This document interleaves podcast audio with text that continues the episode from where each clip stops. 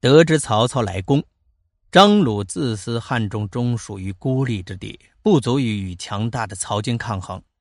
至于新晋夺取益州的刘备，他知道那也是一头猛兽，若是向其求援，同样等于是羊入虎口。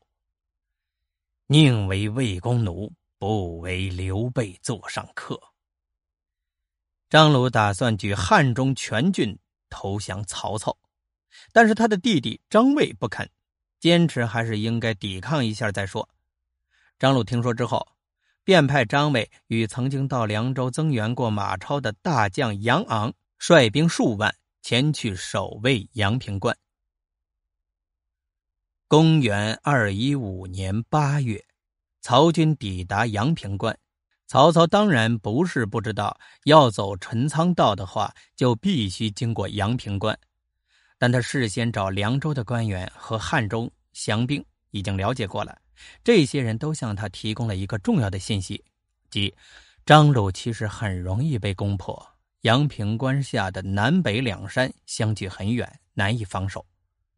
曹操觉得有道理，两山间距大，其间必然有很宽的平坦地带，曹军可以加以利用。而以曹军的攻坚能力来说，只要拥有了这条件，阳平关就不难被攻破了。阳平关在防守上有破绽，这是曹操选择陈仓道的一个重要原因。可是，当他身临其境、实地进行查看之时，却发现根本就不是那么一回事南北两山之间不但相距很近，在曹军到达之前，张卫、杨昂还依托于山势构筑了一道陡峭的石墙，并以此建立了长达十余里的防御阵地。而在阵地的两边侧翼，则多是高山峻岭、丛林密布，没有道路啊。情报不实，这就意味着原先预想的破绽也不存在了。事到如今，曹操也不可能再重新选择其他的古道和路径，他只好自怨自艾，后悔调查摸底还是不够仔细呀。在阳平关之前，曹军攻打山上的各个营垒，猛攻数日，士兵们死伤了不少，但是依然毫无进展。与此同时，曹军的后勤也出现了问题。十万大军进入汉中，所需粮饷不是一个小的数字。曹军补给主要依赖于关中，但关中经济正在恢复之中，光靠关中那是不够的。因此，临近的较富庶地区，你比如河东等，也都是提供了粮饷。粮饷可以多方筹集，这里不够，那里调。最主要的还是转运起来非常困难。河东太守杜基治理有方，深得民众拥护。曹操在河东征五千人担任民妇，在服役的过程中，大家都互相激励说：“人生有一死，不可负我府君。”最终竟然没有一个人逃亡。河东民妇的例子恰恰说明。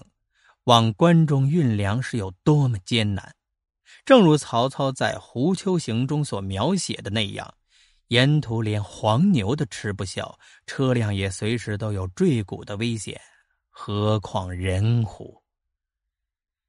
由于粮运的不畅，曹军在阳平关前耽搁的时间越长，粮食越接济不上，这可把曹操给愁坏了。张鲁家族以。五斗米道发家，曹操向来不信天命，当然更不信怪力乱神的这套东西了。他认为汉中弥漫着妖术，气急和沮丧之下，愤然的道：“哼，这么一个信奉妖术、习俗怪诞的地方，得不得的他又能如何呢？既然我军已经粮食不足。”那就不如赶快撤退。曹操当即下令撤军，命各部依次撤出阳平关。此后，事情的发展颇具有戏剧性。丞相府主簿刘烨统领后军，他认为不能够攻破阳平关，又考虑到粮道不济，如果撤兵的话，军队将会不战自乱，即使撤出去，也会遭受较大的损失。既然如此，为什么不继续拼他一拼呢？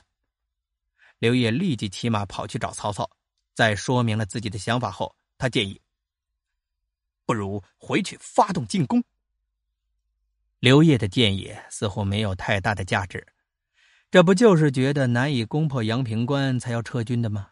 你说能攻破，那依据呢？可是曹操的思维活力却一下子被激发了出来。嗯，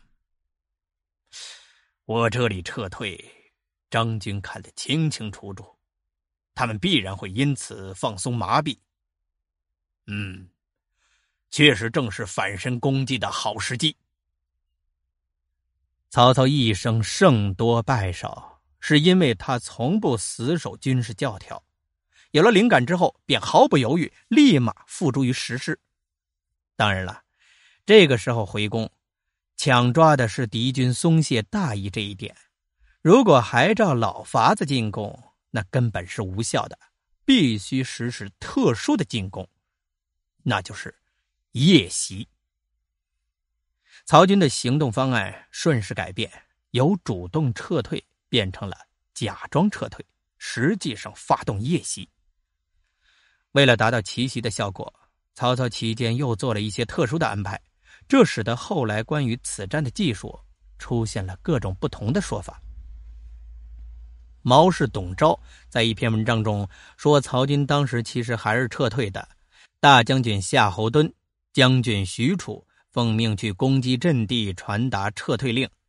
前军在接到命令之后，于夜间后撤，但他们半途之中迷了路，居然闯入到了张卫属下的一个军营。张军以为是曹军夜间偷袭，顿时大乱，立即败退逃散。曹军趁机攻占了营垒。侍中辛毗和刘烨等人是跟在军队后面，得知消息后告诉夏侯惇、许褚，两个人开始还不相信，直到夏侯惇亲自上前查看，这才确信无疑，赶紧回来报告曹操。曹操急令大举进兵，于是曹军一举攻克了。阳平关。